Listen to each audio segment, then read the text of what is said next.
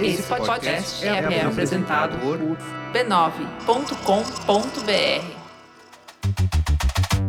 Olá, eu sou o Bruno Natal. Hoje é dia 15 de novembro e no resumido número 187, caos verificado, a ema da cloroquina, cheetos na tumba, desculpas por escrito, viva Gal e muito mais. Vamos nessa, resumido. Resumido.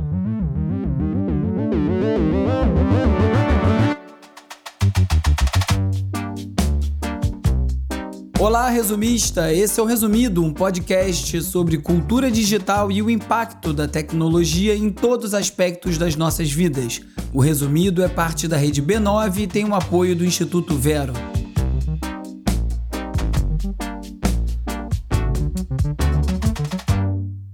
Vamos de cultura digital e como nosso comportamento online ajuda a moldar a sociedade. Elon Musk finalmente botou em prática a ideia de vender o selo de perfil verificado através de uma assinatura do serviço premium Twitter Blue. E para surpresa de ninguém, deu tudo errado. E não foi por falta de aviso. Semana passada eu comentei uma série de cenários e em apenas um bocado de dias, quase todos eles se materializaram. Se você perdeu o episódio 186, vale a pena ouvir para ter mais contexto sobre o tamanho do problema que perfis verificados distribuídos sem critério podem causar. Primeiro, o Twitter implementou uma nova verificação cinza em vez de azul. Essa segunda verificação seria uma escolha arbitrária do Twitter e, na prática, a plataforma simplesmente trocou a cor da verificação que a gente já conhece para cinza e manteve o selo azul para qualquer um que quisesse pagar por isso, o tal Twitter Blue. Além de muita confusão, os dois selos simultâneos geraram tanta piada que não durou dois dias e logo o Twitter desistiu e desligou o selo cinza. Só que manteve a péssima ideia de deixar o selo azul disponível para quem quisesse pagar. Como foi amplamente previsto, no minuto que se tornou possível pagar para ter um perfil verificado, Milhares de pessoas pagaram e criaram contas falsas, se passando por personalidades e marcas conhecidas com um arroba levemente alterado, substituindo a letra O por um zero, por exemplo. Os efeitos foram de casos engraçados até prejuízos financeiros bastante sérios. O Twitter afirmou que estava combatendo a multiplicação das contas falsas agressivamente, mas esses esforços nem de longe bastaram para evitar o caos de conta verificada de Jesus Cristo e de supremacista branco, teve também perfil falso da Nintendo publicando foto do Super Mario mandando o dedo do meio para os seguidores, o que levou a empresa a anunciar a suspensão dos gastos com anúncios no Twitter até o problema ser resolvido. E nada pior para um Twitter deficitário do que perder anunciante. Algumas empresas tiveram prejuízo real com as brincadeiras. Um perfil falso do laboratório farmacêutico Eli Lilly anunciou que a insulina passaria a ser gratuita. Ao contrário do Brasil, onde o SUS distribui o medicamento de forma gratuita, nos Estados Unidos insulina custa muito caro e essa mentira, amplificada por ter sido supostamente publicada pelo perfil verificado do laboratório, que no caso era um perfil falso, causou um prejuízo de 20 bilhões de dólares para a empresa, com o valor das ações na bolsa despencando até a confusão ser desfeita. Outro perfil falso verificado, dessa vez da empresa de produtos aeroespaciais, a Lockheed Martin, anunciou que não venderia mais produtos para os Estados Unidos, para Israel e nem para a Arábia Saudita, porque esses países violam direitos humanos. O selinho azul ajudou a dar credibilidade e impulsionou a mentira, levando à queda no valor das ações da Lockheed Martin. Ficou comprovado que uma verificação paga é capaz de causar um tumulto até maior do que se esperava e também que o mercado, além de sensível, é meio burro, já que uma averiguação básica sobre a origem dos tweets evitaria essa bagunça. O Musk está nem aí e segue decidido a fazer o Twitter gerar lucro e já pensa em cobrar mensalidade de todos os usuários. Segundo rumores, o Twitter pode criar um modelo parecido com um paywall, que é utilizado por veículos jornalísticos, e na prática essa mudança deve limitar o acesso à plataforma para não assinantes, Mas por enquanto parece que o Twitter resolveu dar uma recuada. Segundo a The Verge, usuários que tentavam assinar o Twitter Blue já nem estavam conseguindo. Felizmente, outras redes sociais estão surfando nessa comoção causada pelo bilionário e estão lucrando enquanto tiram um sarro do Twitter. O Tumblr resolveu fazer a sua própria versão do selo azul, mas ao invés de apenas um selo de verificação, por 7 dólares e 99 ou um centavo a menos do que custa a assinatura do Twitter Blue, o usuário receberia dois selos de verificação que não servem para nada. Como o Tumblr fez questão de avisar no anúncio super bem-humorado com o título Você nunca foi tão importante na internet.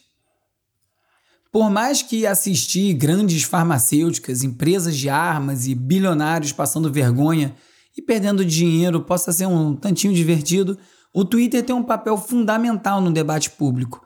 Agora que o Twitter tem um novo dono, o The Guardian falou sobre como esse caos no Twitter provoca temores pela liberdade de expressão no sudeste da Ásia, com pessoas preocupadas em saber se esse novo Twitter vai retirar o anonimato dos perfis ou como vai lidar com solicitações de regimes autoritários para entregar informações sobre seus usuários, sem falar nas campanhas de desinformação vinculadas a governos. O discurso ultraliberal do Elon Musk não costuma se sustentar quando afeta os seus interesses pessoais e também não parece absurdo pensar que o Twitter venha facilitar a vida de ditadores se isso beneficiar o Elon Musk de alguma forma. O próprio Guardian listou as melhores opções para quem quiser sair do Twitter antes do colapso final. Eu vou linkar lá no post do resumido.cc, onde eu também listo todas as outras reportagens mencionadas em cada episódio. Aliás, Ainda falando do Guardian, o José Antônio Lima fez um fio no Twitter bastante revelador sobre como às vezes a imprensa também é capaz de espalhar informações falsas. Com a Copa do Mundo chegando, o governo do Catar tem sido acusado de omissão na morte de 6.500 imigrantes em obras para o torneio. Esse número e essa denúncia surgiram a partir de uma matéria do Guardian intitulada, aspas, revelado 6.500 trabalhadores imigrantes morreram no Catar enquanto o país se prepara para a Copa. Fecha aspas. Segundo José Antônio, o título é sensacionalista, mentiroso e leva o leitor a achar que todas essas mortes estão relacionadas às obras da Copa, quando na verdade não estão. O próprio jornal substituiu o título tendencioso para, abre aspas, revelado: 6.500 trabalhadores imigrantes morreram no Catar desde que o país recebeu o direito de sediar a Copa. O que é bem diferente, né? O número continua alto, mas é um intervalo muito maior, né? São 10 anos. Como já falei aqui algumas vezes, campanhas de desinformação são tão nocivas quanto notícias falsas. Um outro fio no Twitter, esse organizado pela Nive Alonso, especula que aquelas fotos psicodélicas do Bolsonaro mostrando uma caixa de cloroquina para uma ema tenha sido, na verdade, uma estratégia para soterrar os resultados do Google e das redes sociais com essa imagem e, com isso, esconder os resultados sobre pesquisas feitas por uma outra EMA, essa a sigla de European Medicine Agency, EMA, a Agência Europeia de Medicina, que publicou um estudo que falava sobre transtornos psiquiátricos causados pela cloroquina. O estudo foi publicado em maio de 2020 e as fotos da Ema do Bozo foram feitas em julho, pouco mais de um mês depois. Será? É bem possível.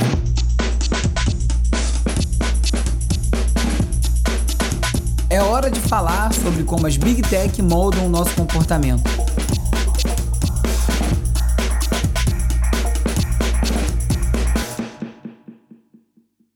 A Gizmodo informa que 41% dos vídeos sobre Covid-19 no YouTube contém desinformação. É o que diz um estudo realizado por pesquisadores da Unicamp, do Institute for Globally Distributed Open Research and Education e da Universidade da Califórnia, que analisou mais de 3 mil vídeos na plataforma. Essa pesquisa analisou e identificou algumas estratégias que burlam a moderação do YouTube e permitem a manutenção da monetização dos vídeos facilita lucrar com essas mentiras. A substituição de palavras como Covid-19, pandemia e coronavírus por outros pronomes, texto escrito, gestos e anagramas funcionam como uma forma de confundir a plataforma. O próximo passo da pesquisa é entender como esse conteúdo é distribuído. Um usuário do TikTok resolveu enterrar um saco de cheetos para ser aberto daqui a 10 mil anos. O influencer sunday.nobody construiu um sarcófago de 1.200 dólares para um saco de biscoitos chitos de queijo para ser encontrado por futuras civilizações. O processo de construção durou quatro meses e viralizou com mais de 10 milhões de visualizações desde 6 de novembro. Espero que não tenha sido o Cheetos Bolinha, porque aquilo ali fede já quando tá novo, né? Você já deve ter ouvido falar do WeChat, que é o super app chinês que reúne chat, rede social, compras, banco e muito mais num só aplicativo. Segundo a Rest of Road, o WeChat é tão essencial à vida na China que usuários banidos fazem de tudo para recuperar seus perfis. Em alguns casos, o aplicativo exige desculpas escritas à mão antes de desbloquear um perfil e os usuários não hesitam em cumprir essa regra. As demissões em massa chegaram à empresa do Zuckerberg, a Meta. Após a empresa apresentar resultados negativos, eles anunciaram a demissão de mais de 11 mil pessoas, um corte que representa 13% da força de trabalho. Segundo Mark Zuckerberg, a empresa aumentou significativamente os investimentos nos últimos tempos, mas o retorno foi abaixo do esperado. Eu tô também há umas três semanas para falar do Note, que é um novo app da desenvolvedora de programas para produção musical Ableton, e toda hora eu esqueço. O app é feito para músicos registrarem rapidamente rascunhos de novas composições. E sabe qual deve ser o resultado? Um monte de rascunho que nunca vai ser desenvolvido ou finalizado mais uma gota nesse oceano de ansiedade, de produção ininterrupta de conteúdo que assola a humanidade. Como se não desse tempo do músico chegar em casa, trabalhar com calma, em vez de cair em mais uma armadilha da produtividade constante.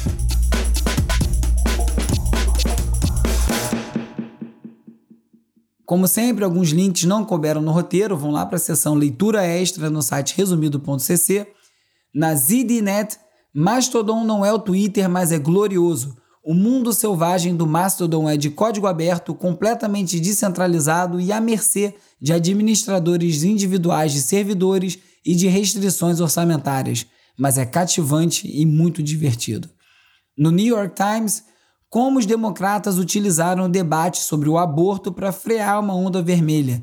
Nas primeiras grandes eleições pós-Roe, os democratas associaram o direito ao aborto à economia cotidiana e exploraram os receios sobre a ascensão dos republicanos de direita. Se quiser falar comigo, me procura no Twitter, URBEURB, ou também no arroba resumido.podcast no Instagram e no TikTok. Você também pode entrar para a comunidade no Discord, tem link para isso tudo na home do resumido.cc. E se você quiser, pode me mandar também um oi pelo WhatsApp ou pelo Telegram para 21 97 969 5848 você entra para a lista de transmissão, recebe alertas de novos episódios, conteúdo extra, link para o post no resumido.cc e às vezes até bater um papo. Whenever I stay at a White Lotus, I always have a memorable time. Hora always. de relaxar com as dicas de ver, ler e ouvir. Welcome to the White Lotus in Sicily. La Dolce Vita. Depois de uma temporada de estreia simplesmente sensacional, saiu na HBO Max a segunda temporada de White Lotus, uma das melhores séries em muito, muito tempo. Com um roteiro mirabolante, atuações ótimas e uma ironia no ponto, mais uma vez acompanhamos os dias de férias de personagens pouco usuais, dessa vez numa filial do Hotel White Lotus na Itália.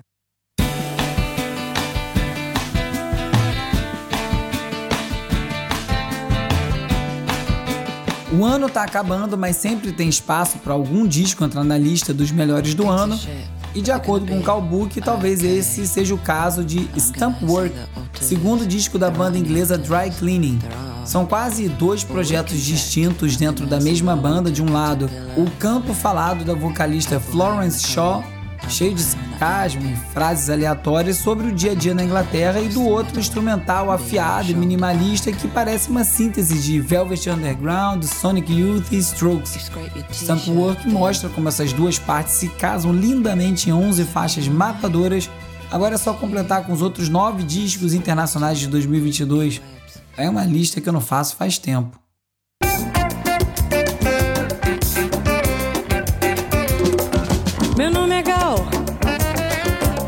E desejo me corresponder com um rapaz que seja o tal. Essa notícia pegou todo mundo no contrapé e causou uma comoção no Brasil. morreu Gal, a maior de todas as cantoras com sobras, subversiva, revolucionária, desafiadora e com a voz mais linda de todas, a morte da Gal provocou uma onda de homenagens que talvez até ela ficasse surpreendida.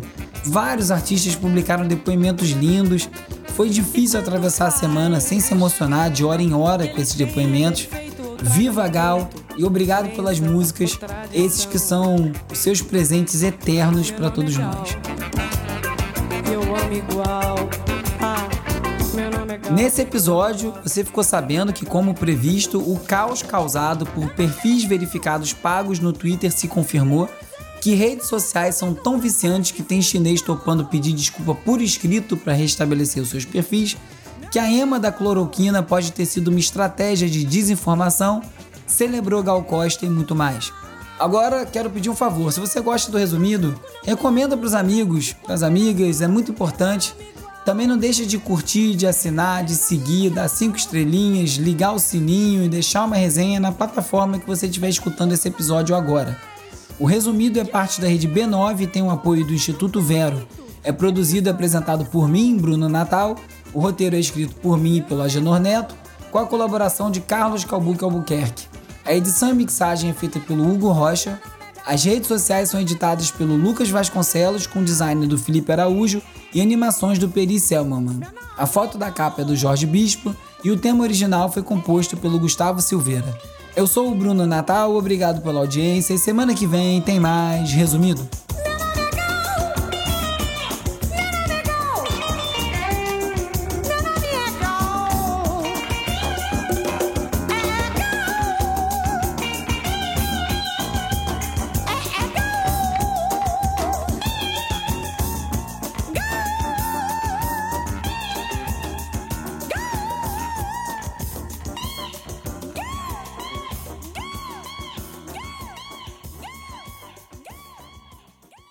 Esse podcast é apoiado pelo Instituto Vero.